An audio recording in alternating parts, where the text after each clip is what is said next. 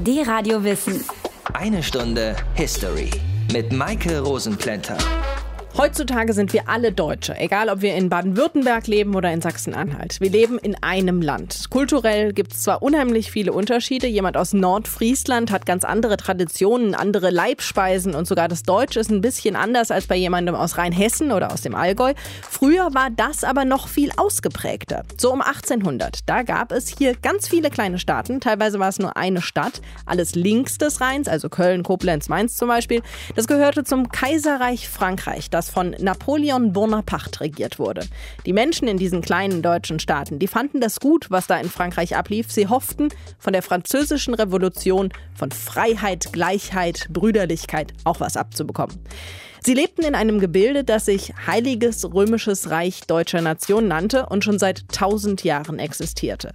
Aber diese Menschen wollten das haben, was die Franzosen hatten. Ein gerechtes Rechtssystem, das alle Sünder gleich behandelt und das außerdem eine moderne Verwaltung möglich macht und effizient ist. All das sollten sie bekommen mit dem Rheinbund, der vor 210 Jahren gegründet wurde. Unser Thema heute hierbei Eine Stunde History. Die Radio Wissen. Eine Stunde History. Liberté, Egalité, Fraternité. Freiheit, Gleichheit, Brüderlichkeit. Das ist bis heute der Wahlspruch Frankreichs. Die Parole stammt aus der Französischen Revolution und wurde auch von vielen Deutschen sehr begrüßt. Sie wollten auch ein bisschen davon abhaben. Warum? Das kann uns unser Geschichtsexperte am besten erklären. Dr. Matthias von Hellfeld. Der Mann, der beinahe das Bernsteinzimmer gefunden hat.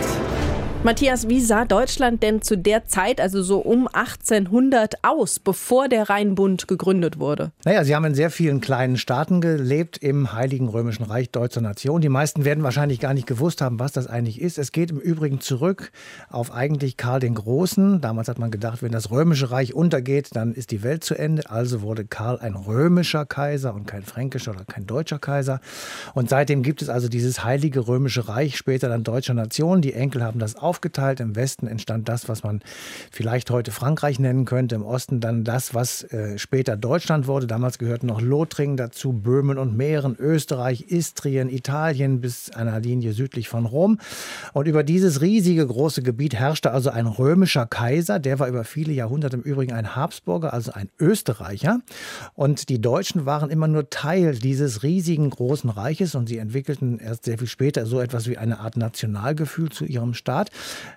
Denn sie hatten ja eigentlich gar keinen eigenen Staat, sondern sie lebten innerhalb dieses heiligen römischen Reiches in teilweise Hunderten von kleinen und Kleinststaaten. Und damit war dann Schluss, als der Rheinbund 1806 gegründet wurde. Genau, aber das ist nicht deshalb geschehen, weil die Deutschen sich vielleicht äh, aus einer schlechten Lage befreien wollten, weil es gar eine Revolution gegeben hätte, sondern weil es einen sehr, sehr mächtigen Nachbarn gab, nämlich Napoleon. Und Napoleon, dem passte es in den Kram, östlich des Rheins so etwas wie ein Protektorat einzurichten, also ein ein besetztes Gebiet, das unter französischer Herrschaft stand und ähm, die dort lebenden Territorialherren wurden also in Anführungszeichen überzeugt, dass sie sich doch diesem Wunsch unterwerfen sollten und dafür bekamen sie sozusagen dann den Schutz, also wurden Protektorat des mächtigsten Mannes damals, nämlich Napoleon. Napoleon hat also bei der Gründung des Rheinbundes eine große Rolle gespielt. Was hatte er denn vor in Europa? Napoleon wollte ganz Europa unter französische Herrschaft bringen und ähm, dazu hat er natürlich mächtige Konkurrenten, ich sage mal Österreich, Russland, Preußen, England, die waren also alle gegen diesen Wunsch. Und ähm, er ging davon aus, dass man äh, Kriege führen müsste, das stimmte ja auch, hat man ja dann gesehen. Und um die gut vorzubereiten, ähm, hat er so eine Art Flurbereinigung vor der eigenen Haustür betrieben. Und diese vielen kleinen deutschen Territorien, von denen ich eben gesprochen habe, die lagen nun genau zwischen Frankreich und Russland. Und er wollte aber eine Pufferzone haben, also er wollte sowas wie einen Speckgürtel um Frankreich herumlegen, um eben Schutz vor auch Österreich und Preußen zu haben. Und ähm, da war es für ihn also naheliegend, das eben in Deutschland zu machen. Und die deutschen Landesherren, also die berühmten Territorialfürsten, die waren natürlich einerseits nicht so begeistert, weil sie ihre Eigenständigkeit aufgeben mussten, aber andererseits bekamen sie auch etwas, nämlich eine moderne französische Verwaltung und was noch wahrscheinlich sehr viel mehr äh, wog, der Code Civil. Und jetzt nochmal auf die Menschen zu kommen, die werden das vermutlich alles gar nicht so richtig mitbekommen haben. Von Goethe ist ein äh, Wort überliefert worden. Ihn habe der Untergang des Heiligen Römischen Reiches deutscher Nation weniger interessiert als der Streit mit seinem Postboten.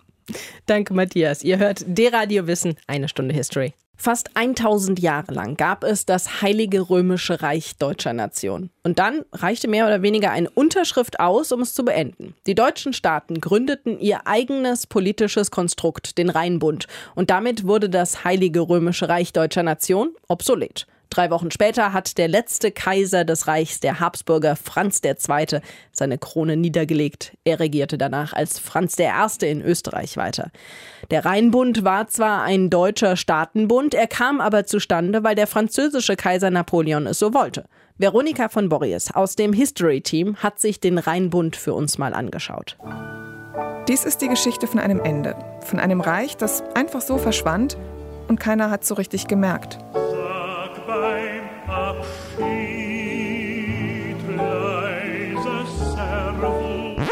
Okay, wir wollen hier jetzt nicht in die Kitschkiste abrutschen, aber mal ganz kurz die harte Frage. Warum sollt ihr euch für einen Abschied interessieren, den keiner mitgekriegt hat? Naja, weil, Achtung, Kitschalarm, auch jedem Ende ein Anfang innewohnt. Also, was war der Rheinbund? Der Rheinbund wurde gegründet als ein loses Bündnis von mehreren deutschen Staaten. Zusammen unterzeichneten sie am 12. Juli 1806 die Rheinbundakte. Darin stand, dass die Staaten erstens aus dem Heiligen Römischen Reich deutscher Nation austreten, zweitens ab jetzt unter dem Schutz des französischen Kaisers Napoleon stehen und drittens gemeinsame Regeln aufstellen wollen, was ihre Verwaltung und ihre Wirtschaft betrifft. Mitglieder sind unter anderem das Königreich Bayern, das Herzogtum Baden, das Königreich Von Anfang an dabei waren 16 Mitglieder.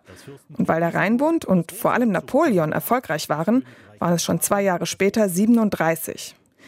Tja, und die Rheinbundakte, die war auch das Todesurteil für das alte Deutschland, also das Heilige Römische Reich deutscher Nation. Das war nämlich auch nichts weiter als ein loser Staatenbund, geeint durch einen Kaiser. Nur etwas älter als der Rheinbund war das Reich, ziemlich genau 1000 Jahre. Mit dem Rheinbund traten plötzlich die Mitglieder aus dem Reich aus. Und der Kaiser? Der Kaiser, den kann nichts an! Naja, nicht ganz. Er hatte sich nämlich schon 1804 einen zweiten Kaisertitel zugelegt, den von Österreich. Und als Napoleon ihm Prügel androht, wenn er seine alte Reichskrone nicht ablegt, kündigt er und fängt von vorne an, als Franz I. von Österreich. So viel also zum Kaiser und dem Reich. In Deutschland nimmt das übrigens kaum jemand zur Kenntnis. Dass sie keinen Kaiser mehr haben, merken die meisten Untertanen gar nicht. Wie auch. Und die, denen es auffällt, die haben keine Zeit, sich darüber aufzuregen. Denn in Europa geht es drunter und drüber. Und schuld daran ist Napoleon. Durch das Chaos nach der Französischen Revolution ist er von einem korsischen Offizier zum Kaiser der Franzosen aufgestiegen.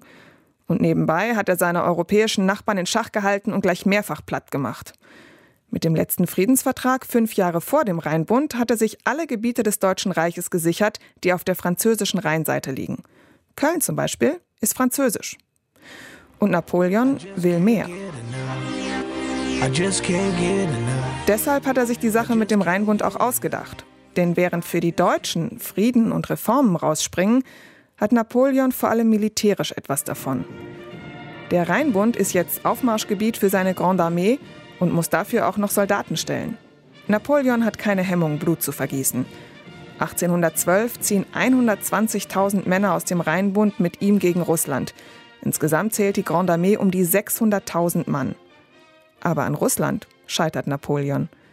Die Verluste sind grauenhaft. Von den 27.000 Soldaten, die das Königreich Westfalen stellen musste, kommen 800 zurück. Keine drei Prozent überleben. Auf Dauer ist das ein Preis, den die Rheinbundfürsten nicht zahlen wollen. Als Napoleon angeschlagen aus Russland zurückkommt, stellen ihn seine früheren Feinde und Alliierten und schlagen ihn 1813 gemeinsam bei Leipzig. Und damit ist auch Schluss mit dem Rheinbund. Aber trotzdem, etwas bleibt. Vor dem Rheinbund, da waren die meisten Landesherren so. Absolutisten halt alles alleine entscheiden, der Staat bin ich, okay, ich lasse mich beraten, aber eben nur beraten. Napoleon bringt seinen deutschen Alliierten den Code Civil, das französische bürgerliche Gesetzbuch. Auf das deutsche Chaos, wo jeder seins macht, hat er nämlich keinen Bock. Außerdem leisten sich jetzt einige Rheinbundstaaten richtige Regierungen, mit Ministern, die sogar eigene Entscheidungen treffen dürfen. Es gibt Reformen in der Justiz, bei den Finanzen, in der Bildung. Es gibt Regeln, an die sich alle halten müssen, sogar der Landesherr. Kurz gesagt, es gibt erste Ansätze von Rechtsstaatlichkeit. Und die Deutschen lernen, was das ist. Ein Bürokrat. Was wollen Sie? Wir hätten gern den Passierschein A38. Und so verhasst sie auch ist, die Bürokratie macht vieles leichter. Zum Beispiel in der Wirtschaft. Es wird einfacher, ein Gewerbe zu starten, es gibt weniger Einmischung durch die Zünfte, ein klar verständliches Steuer- und Abgabensystem, Sicherheit für Investoren. Fakt ist, der Rheinbund hat vieles in Bewegung gebracht und Deutschland in vielen Fragen auf die Moderne vorbereitet. Ohne den Rheinbund wäre Deutschland nicht, was es heute ist. Der Anfang vom Rheinbund war das Ende des Heiligen Römischen Reichs deutscher Nation. Veronika von Borries hat sich das Staatengebilde mal angeschaut. Ihr hört eine Stunde History, die Radio Wissen. Bevor wir weiter über den Rheinbund reden, müssen wir noch ein paar Jahre mehr zurück in der Geschichte. Mit der Krönung Karls des Großen 800 wurde das Heilige Römische Reich gegründet, das später den Zusatz deutscher Nation bekommen hat. Es umfasste im Wesentlichen Deutschland, Österreich und Italien inklusive des Kirchenstaates. Dieses Gebilde wurde mit dem Eintritt der deutschen Territorialfürsten in den Rheinbund de facto aufgelöst. Professor Klaus Herbers lehrt mittelalterliche Geschichte an der Universität Erlangen-Nürnberg. Er kann uns erklären, welchen Einfluss das Heilige Römische Reich deutscher Nation auf unseren Kontinent hatte. Herr Herbers, das war ja ein großes Reich. Hat es da eine Art Zentralregierung gegeben oder wie wurde das verwaltet? Dieses Reich ist auf unterschiedliche Art und Weise verwaltet worden. Im früheren Mittelalter kann man davon ausgehen, dass die Herrscher durch dieses Reich gereist sind. Man redet ja gerne auch von einem Reisekönigtum der deutschen Könige und Kaiser. Es war eben wichtig, bei einem so großen Reich immer wieder an den verschiedenen Orten präsent zu sein und die lokalen Herrscher, die lokalen Größen an der Herrschaft mit zu beteiligen, sie gleichsam einzubinden in die Herrschaft des Kaisers und des Königs. Das ist dann auch in sehr unterschiedlicher Weise im Laufe der Geschichte gelungen oder auch misslungen. An der Spitze stand der Kaiser, das war ja jahrhundertelang einer aus dem Hause der Habsburger. War er der mächtigste Mann Europas? Das ist schwer zu sagen. Es gab sicherlich Kaiser, die eine wichtige Rolle gespielt haben im Gefüge Europas, aber auch das musste immer wieder von den einzelnen Personen errungen werden. Also das personale Element sollte man nicht unterschätzen, nicht nur in der frühen Neuzeit, sondern auch gerade davor im Mittelalter in diesem Heiligen Römischen Reich. Es gab eben Herrscher, die konnten vielleicht formal an der Spitze oder den anderen Herrschern Europas übergeordnet sein, aber de facto konnten sie das nicht durchsetzen. Und schon im 13. Äh, Jahrhundert gibt es ja verschiedene Aussprüche, dass natürlich jeder König Kaiser in seinem Reiche sei. Also man hat das Kaisertum äh, meinetwegen in Frankreich dann auch gar nicht mehr besonders wahrgenommen oder anerkannt. Das war immer ein Ringen darum. Ein so großes Reich, so viele Landsherren und Könige, wie war denn da das Verhältnis zwischen denen und dem König? Gab es da viele Spannungen? Die Spannungen äh, sind immer wieder ausgebrochen und äh, es kam auch darauf an, ob eben der Herrscher stärker in Aachen, vielleicht von Aachen aus regierte, wie das in den letzten Jahren Karl der Groß getan hat, oder ob er meinetwegen stärker im sächsischen Raum beheimatet war, Otto der Große in Magdeburg oder anderen wichtigen Orten und von dort aus reiste, oder ob er meinetwegen wie im späten Mittelalter und dann in der frühen Neuzeit im Südosten des Reiches war, eben in Wien oder Wiener Neustadt wenn dort die Herrscher vorrangig zu Hause waren, wenn das die Schauplätze der Geschichte waren, dann gab es immer so etwas, wie man in der Geschichtswissenschaft das nennt, königsferne und königsnahe Landschaften. Und vor diesem Hintergrund ist natürlich die Nähe und die Ferne räumlich zu verstehen, aber auch möglicherweise inhaltlich zu verstehen. Heute gibt es die Bundesrepublik, die aufgeteilt ist in 16 Bundesländer. Damals gab es das Reich und ganz, ganz, ganz, ganz viele kleine Teilstaaten. Ist das der Ursprung von unseren Bundesländern, von diesem Föderalismus, den wir haben? Es gibt Leute, die sagen, das ist der Ursprung des Föderalismus, aber das Ganze funktionierte natürlich dann doch noch ein bisschen anders, wenn man ja daran denkt, dass die goldene Bulle von 1356 so etwas wie das Grundgesetz des alten Heiligen Römischen Reiches gewesen ist, dann gab es eben doch einige Personen, und das waren die sieben Kurfürsten, die herausgehoben waren aus diesen kleinen Herrschaften. Man hat sie dann auch genannt die Säulen des Reiches. Und insofern ist das keine Gleichordnung von föderalen Elementen Elementen, sondern eine Struktur, die eben vom Kaiser über die Kurfürsten in die anderen Herrschaften hineinreicht. Insofern kann man es eben nicht direkt vergleichen. Aber der Föderalismus speist sich natürlich aus der Kleinstaaterei im Mitteleuropa sicherlich noch. Danke, Herr Habers. Er hat uns mitgenommen in die Anfänge und in die Verwaltung des Heiligen Römischen Reiches deutscher Nation. Die Radio Wissen. Eine Stunde History. Raus aus dem Heiligen Römischen Reich deutscher Nation rein in was Eigenes. Also unter der Leitung der Franzosen versteht sich. Aber warum eigentlich? Wieso war der Rheinbund so verlockend für die deutschen Staaten, dass sie das Altbekannte dafür aufgegeben haben? Das erklärt uns jetzt Michael Hecker. Er ist Historiker und hat ein Buch geschrieben über den Rheinbund. Hallo, Herr Hecker. Hallo Frau Rosenplanter. Wir haben ja bisher immer von den deutschen Staaten gesprochen, die den Rheinbund beigetreten sind. Wer war das denn genau? Also im Grunde genommen sind es drei Gruppen an Staaten. Ja, es sind erstmal ein paar große Staaten, das sind Bayern, Württemberg, Baden, Hessen und Darmstadt. Dann gibt es eine zweite Gruppe an Staaten, die in den Rheinbund gegangen ist. Das sind Staaten wie das Großherzogtum Berg, Großherzogtum Frankfurt oder auch das Königreich Westfalen. Im Grunde genommen waren das Staaten, die so ein bisschen zusammengesetzt wurden aus vorherigen Gebieten. Und dann gibt es noch eine ganze Reihe an kleineren, ich sag mal, nord- und mitteldeutschen Territorien, die auch in den Rheinbund gegangen sind. Die großen Staaten, die aber den Rheinbund geprägt haben, sind vor allen Dingen Bayern, Württemberg, Baden und das Königreich Westfalen, wie man das nannte ein sogenannter napoleonischer Modellstaat. Es gab welche, die waren von Anfang an dabei. Es gab welche, die sind erst später beigetreten. Warum sind die erst später dazu gekommen? Naja, der Rheinbund ist eine napoleonisch geprägte Gründung und da sind manche früher dazu gestoßen, manche später. Äh, das ist im Grunde genommen eine kontinuierliche Entwicklung gewesen. Sie sagen, es gab Einfluss von Napoleon. War das denn überhaupt so eine freiwillige Sache oder hat Napoleon da irgendwelche Druckmittel gehabt, um die Staaten zu zwingen? Also ich glaube, es sind zwei Seiten einer Medaille. Natürlich ist es so, dass nach den militärischen Siegen von Napoleon diese Staaten in einer bestimmten Abhängigkeit zu Napoleon standen und sich dort nicht äh, völlig frei unabhängig entscheiden konnten. Auf der anderen Seite war der Rheinbund nicht ein reines Zwangsbündnis in dem Sinne, dass man dort Militärabgaben machen musste und Napoleon alles vorgab, sondern man konnte dort schon bestimmte Dinge herausverhandeln und es gab auch eine gewisse Perspektive für den Rheinbund als eigenständiges, moderneres Bündnis, was auch mit modernen Reformen innerhalb der einzelnen Staaten in Verbindung stand. Also es war sicherlich eine äußerlich sehr stark französisch inspirierte Gründung. Es ist aber nicht irgendwie ein Besatzungsstaatenbund gewesen. Das kann man jetzt auch nicht sagen. Es ist so eine Mischung aus beiden. Aber es war schon so eine Art Modernisierungsschub für diese Länder.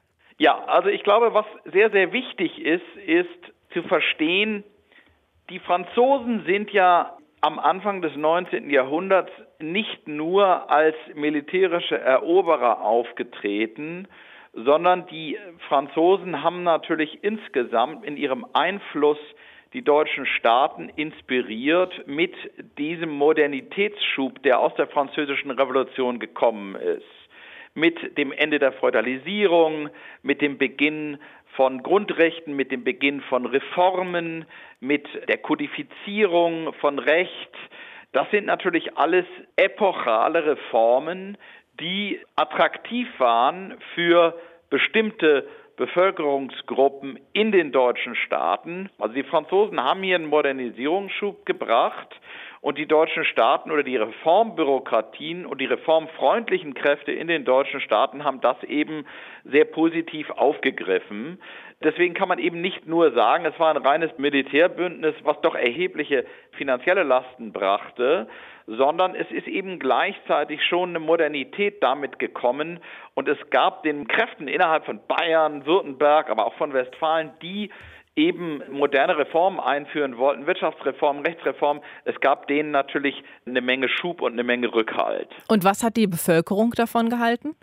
Naja, ich würde sagen zweierlei. Natürlich ist es so, dass die Bevölkerung zunächst einmal der Sache relativ offen und positiv gegenüberstand und auch die Reformen eigentlich mit positiver Neugier aufnahm und eine Menge dieser Reformen natürlich auch eine Verbesserung versprachen. Also das betrifft insbesondere natürlich die Landbevölkerung. Dann gibt es Beispiel auch Reformen im liberalen Bereich. Ich gebe mal ein Beispiel, was sicherlich auch nicht unwichtig ist. Die Reformen in Westfalen, die in der Judenemanzipation gemacht wurden oder der Zugang zu Bildung und zu Ämtern. Also bestimmte Fortschritte auf diesen Gebieten sind ganz deutlich gemacht worden. Das war auch für die Bevölkerung zunächst sehr attraktiv, das muss man schon sagen. Was allerdings dann stärker im Rückblick und sich stärker dann über die Zeit entwickelt, insbesondere ab den Jahren 1810, 11, 12, sind dann die horrenden Militärlasten, die über den Rheinbund durch die Franzosen auf die deutschen Staaten gedrückt werden. Das ist dann schon etwas, was die reale Wirklichkeit für die Bevölkerung dann stärker geprägt hat. Nichtsdestotrotz glaube ich, muss man allerdings festhalten, dass die Saat, die gesetzt worden ist mit den Modernisierungsreformen im Rheinbund, wird dann eben in Deutschland ab 1815 nach den Franzosen ja die ganze Entwicklung des 19. Jahrhunderts bestimmen. Dort sind eben diese deutschen Staaten zum ersten Mal mit den Ideen der Moderne, mit den Ideen der Reform in Verbindung gekommen. Dort ist der Samen gesät worden, der dann im Laufe des 19. Jahrhunderts langsam aufgeht. Wir sprechen heute über den Rheinbund, der vor 210 Jahren das Heilige Römische Reich deutscher Nation zum Untergang gebracht hat. Michael Hecker, vielen Dank. Vielen Dank, Frau Rosenplanter. Gerne. Wir sind zwar noch mitten in der Sendung, trotzdem müssen wir uns jetzt mal über das Ende des Rheinbunds unterhalten. Mit Matthias von Hellfeld. Matthias, Napoleon und der Rheinbund. Diese Schicksale, die waren ziemlich eng verknüpft. Napoleon hatte ja tatsächlich Allmachtsfantasien. Also er wollte Europa beherrschen und wollte alles äh, sozusagen dem französischen Willen unterdrücken. Und das scheiterte im Grunde genommen mit dem Beginn des Krieges gegen Russland. Und der ist folgendermaßen zustande gekommen. Russland und Frankreich hatten eine sogenannte Kontinentalsperre, also ein Wirtschaftsboykott gegen England ausgerufen. Und Russland hat sehr darunter gelitten und 1812 eigenmächtig diesen Wirtschaftsboykott gegen England aufgehoben. Das hat einen gewaltigen Zornesausbruch in Frankreich hervorgerufen bei Napoleon. Der ist daraufhin mit der größten damals vorstellbaren Armee, mit der Grande Armee, 600.000 Mann, von Paris nach Moskau aufgebrochen und ist dort, wie wir alle wissen, im Winter 1812, 1813 gescheitert, weil es furchtbar kalt war und die Russen auch gar nicht kämpfen wollten und Moskau selber angezündet haben. Und jetzt merken die Menschen auf einmal in Europa, auch ihre Herrscher natürlich, oh, dieser Mann ist ja doch irgendwie verwundbar, den kann man ja doch schlagen. Wir können uns also von der in Anführungsstrichen damals so bezeichneten Franzosenherrschaft befreien. Und dann schmiedeten sie eine Anti-Napoleon-Allianz und gewannen 1813 die berühmte Völkerschlacht von Leipzig und anschließend auch noch die Schlacht von Waterloo. Und wie haben sich bei dem Ganzen die Rheinbundstaaten verhalten? Die haben sich nach und nach auf die Seite der Gegner Napoleons äh, geschlagen und haben den Rheinbund damit schlicht und ergreifend einschlafen lassen. Es hatte auch keine Bewandtnis mehr mit diesem Bund. Der Napoleon war dann ja besiegt und damit gab es für den Rheinbund als ein französisches Protektorat sowieso auch keinen Grund mehr. Also 1813 war der Rheinbund wieder beendet, aber er ist eine kurze und wichtige Episode in der deutschen Geschichte. Warum das? Es war zum ersten Mal der Eintritt der Deutschen in eine Phase einer Eigenstaatlichkeit, wo also nur deutsche Staaten in einem Bund in diesem Falle zusammengefasst waren. Und das hat bis heute zu ganz vielen Diskussionen natürlich geführt. Also der Weg, den die Deutschen und damit auch die Nachbarn der Deutschen sehr oft eingeschlagen haben, der war sehr, sehr schwierig und haben für die Diskussion gesagt, ob das sozusagen zwangsläufig war, also ob die Deutschen gar nicht hätten anders können. Und das Zweite ist, die deutschen Staaten des Rheinbundes haben durch die französische Besatzung sehr, sehr viele Reformen erlebt. Also der Staat wurde modernisiert. Es gab eine Bildungsreform mit Schulpflicht. Es gab eine Agrarreform. Die Adelsprivilegien wurden damit abgeschafft. Es gab eine Wirtschafts- und Justizreform. Also es gab neben dem bürgerlichen Gesetzbuch eben ganz viele Modernisierungsschübe in diesen deutschen Staaten. Danke, Matthias. Wir werfen den Blick zurück in die Geschichte, um unser Heute zu verstehen. Ihr hört eine Stunde History.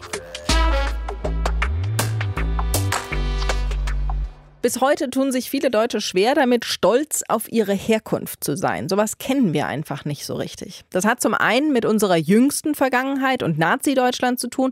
Das hat aber zum anderen auch damit zu tun, dass wir diese Kultur einfach nie wirklich hatten. Anders als zum Beispiel Frankreich oder Russland. Bis vor rund 200 Jahren gab es keinen einheitlichen Staat, mit dem sich die Bewohner hätten identifizieren können. Napoleon hat uns also eigentlich einen riesig großen Gefallen getan. Er hat unsere unseren Vorfahren den Weg gezeigt, der letztendlich in einer eigenen Nation geendet hat. Darüber spreche ich jetzt mit Barbara Stolberg-Rillinger. Sie ist Professorin für Geschichte an der Uni Münster. Hallo, Frau Stolberg-Rillinger. Guten Tag. Ist der Rheinbund sowas wie ein Tritt in die Moderne gewesen für die Deutschen, die vorher ja nur unter dem Dach eines römischen Reiches als Teil eines Vielvölkerstaates waren? Ja, es ist sicher ein, ein Tritt in die Moderne in verschiedener Hinsicht. Man wurde zu gewissen Modernisierungsschritten durch die napoleonischen Kriege gezwungen. Aber man muss schon sagen, es gab durchaus vorher eine politische Einheit, die allerdings eine sehr umfassende, eine sehr, wenn Sie so wollen, mittelalterliche Einheit war, nämlich die Einheit eines Lehnsverbandes unter dem Oberhaupt, äh, dem Kaiser, zu dem sehr viel mehr gehörte als nur das, was wir heute Deutschland nennen würden. Aber es war durchaus ein gewisses Gefühl der Gemeinsamkeit vorhanden und es gab auch gewisse gemeinsame Institutionen. War die Gründung des Rheinbundes denn dann der logische Vorschritt zum Deutschen Reich, dem ersten deutschen Einheitsstaat? Ja, das würde ich so nicht sagen. Es war ja gewissermaßen erstmal die Zertrümmerung dessen, was es vorher an politischer Einheit gegeben hatte. Und dass das dann über sehr verschlungene Wege am Ende zu einem sehr viel kleineren zweiten deutschen Kaiserreich geführt hat, ja, das war keine lineare und stringente Entwicklung, sondern da gab es natürlich äh, eine ganze Menge Vor- und Rückschritte. Also das ist vielleicht eine etwas verkürzte Formulierung. Okay. Es gab im Römischen Reich keine Hauptstadt und lange Zeit auch keine rechtseinheitliche Instanzen, die da so ein Gemeinsamkeitsgefühl hätten stiften können. Ist das eine der Ursachen, dass wir heute so einen ausgeprägten deutschen Föderalismus haben? In der frühen Neuzeit gab es gemeinsame Institutionen, aber es gab auch immer ein Spannungsverhältnis zwischen diesen Institutionen und dem Kaiser als Oberhaupt des Ganzen einerseits und den Freiheiten, wie man das damals nannte, der einzelnen Reichsglieder andererseits. Und was sehr kennzeichnend ist, ist, dass diese Reichsglieder eben sehr unterschiedliche waren. Also es waren zum Teil große Fürsten, Herzog von Bayern, äh, Kurfürst von Sachsen und so weiter, äh, und andererseits aber auch ganz, ganz kleine Einheiten, also zum Beispiel Reichsstädte oder Reichsabteien oder geistliche Fürsten, wie der Kurfürst von Köln, der Kurfürst von Mainz. Also es kennzeichnet dieses sehr sonderbare Gebilde, dass es aus ganz unterschiedlich großen, unterschiedlich mächtigen, unterschiedlich beschaffenen Einheiten bestand. Und was dann am Ende des 18. Jahrhunderts passierte, war halt, dass die großen Glieder, also wie zum Beispiel Württemberg, Bayern, Preußen und Österreich selber, dass die sich aus diesem Reichsverband rausentwickelt hatten und eben ihre eigene Machtpolitik betrieben. Und das führte dann eben äh, zum Untergang des Reiches. Aber es ist zweifellos so, dass die partikularen Fürstengewalten äh, immer schon eine sehr, sehr, sehr starke Autonomie hatten und sich immer schon als Gegenspieler des Kaisers verstanden und ihre, auf ihre Freiheit, ihre politische Selbstständigkeit eifersüchtig wachten. Und dieser Umstand prägt natürlich die föderale Struktur dieses Reiches und hat bis heute, denke ich, die föderale Struktur auch noch der modernen Bundesrepublik geprägt. Der Untergang des Heiligen Römischen Reiches, war das ein bedeutender Einschnitt in der europäischen Geschichte oder war es nur ein logischer Schlusspunkt von der politischen Entwicklung? Ich würde sagen, es war beides. Es war einerseits ein Einschnitt, weil es in symbolischer Hinsicht gewissermaßen, dass man äh, erlebte, dass der Kaiser einfach mit einem Federstrich das Reich für aufgelöst erklären konnte und die einzelnen Glieder äh, des Reiches ihrer Loyalitätspflichten entbinden konnte. Das war natürlich ein unerhörter Vorgang, ein Gebilde, das immer bestanden hat, sozusagen hat Menschengedenken seit im Grunde ja in die Antike zurückverfolgt äh, wurde. Also auf das römische Kaisertum ja zurückgeführt wurde, dass das auf einmal nicht mehr existieren sollte, das war unerhört. In struktureller Hinsicht war es aber andererseits auch eine Folge von Entwicklungen, die schon lange äh, im Gang waren, äh, nämlich eben äh, die Entwicklung hin zu äh, moderner staatlicher Souveränität. Und die großen Fürstentümer äh, waren schon lange auf dem Weg zu größerer Eigenständigkeit, verstanden sich schon als souveräne und es war gewissermaßen dann nur noch äh, notwendig, diese letzten Bindungen an äh, diesen Reichsverband zu kappen. Und das ist halt das, was dann passiert ist im Rheinbund. Vielen Dank, Frau Stolberg-Rillinger. D-Radio Wissen. Eine Stunde History. Das erste deutsche Staatengebilde wurde vor 210 Jahren gegründet, der Rheinbund. Initiiert wurde das Ganze von Napoleon, dem französischen Kaiser. Ihm haben wir im Grunde zu verdanken, dass es heute einen Staat namens Deutschland gibt. Jetzt ist Zeit für ein Fazit. Dr. Matthias von Hellfeld. Der Mann, der beinahe das Bernsteinzimmer gefunden hat. Aufs Bernsteinzimmer kommen wir gleich noch zu sprechen. Mhm. Matthias, was kam denn erstmal nach dem Rheinbund? Also als die Kriege gegen Napoleon zu Ende waren, da versammelten sich Könige, Diplomaten und auch ganz viele Minister in Wien und organisierten dort den Wiener Kongress. Bei dem wurde aber nicht nur getanzt, sondern auch tatsächlich politisch entschieden, nämlich eine neue politische Ordnung für Europa. Und die sollte mindestens zwei Dinge gewährleisten. Erstens nie wieder eine Revolution wie in Frankreich 1789. Denn das war für die Könige, die Monarchen, die Großen und Kleinen in Europa natürlich die Quelle allen Übels, weil die Französische Revolution die Monarchie abgeschafft hatte und auch weiterhin davon ausging, dass Monarchen eigentlich überflüssig sind. Und das Zweite war, es sollte eine Ordnung verabredet werden, die den Zustand von vor 1789 wiederherstellte und auch für die Zukunft garantierte. Das war ganz wichtig, dass man also von da ausging und sagte, wir gründen jetzt wieder neue Königreiche und wir garantieren uns gegenseitig unseren Bestand. Und deshalb wurden die alten Monarchien wiederhergestellt, man sagt auch restauriert, also die Epoche der Restauration begann und diese Ordnung wurde von Preußen, Russland und Österreich garantiert. Und die Deutschen? Ja, die hatten nach wie vor keine eigene Monarchie und sie wurden in einem neuerlichen Bund zusammengefasst. Den nannte man dann dieses Mal den Deutschen Bund. Der hatte aber immerhin einen gemeinsamen Bundestag, der in Frankfurt am Main tagte und er war als ein Staatenbund konzipiert. Es gab aber keine gemeinsame Armee und sie hatten auch keinen gemeinsamen König, aber sie hatten eben ein gemeinsames Entscheidungsgremium und dennoch waren die Möglichkeiten dieses Bundes relativ eingeschränkt, denn im Zweifel war die Stimme Österreichs ausschlaggebend für irgendwelche Entscheidungen.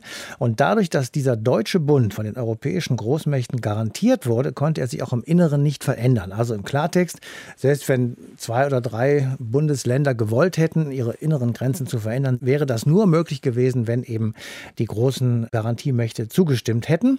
Und wenn die das nicht gewollt hätten, dann hätte das alles nicht stattfinden können. Die Großmächte wollten, dass in der Mitte Europas, da wo wir ja heute auch noch leben, ein friedlicher Status quo existiert, ohne eine weitere Großmacht. Okay, was waren die Folgen davon? Naja, es gab natürlich auch in Deutschland immer schon viele Menschen, die gesagt haben, wir wollen einen Nationalstaat haben. Es gab nationale Bewegungen, nationale Personen, die viele Reden gehalten haben. Und irgendwann waren die dann nicht mehr zu überhören und irgendwann waren sie auch nicht mehr zu unterdrücken. Und 1848, 49 war das dann in der Paulskirche die Deutsche Revolution, die sich dort jedenfalls zum Teil Gehör verschafft hat. Und das hörte man dann immer deutlicher und immer lauter auf dem Weg zum Deutschen Reich. 1871 wurde das gegründet.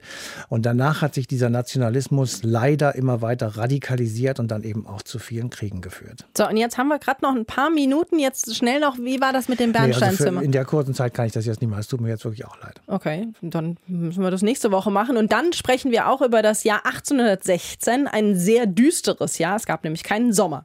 Ich wünsche euch eine hoffentlich schöne Woche mit viel Sonne. Macht's gut. D-Radio Wissen, eine Stunde History. Jeden Sonntag von 19 bis 20 Uhr. Mehr auf dradiowissen.de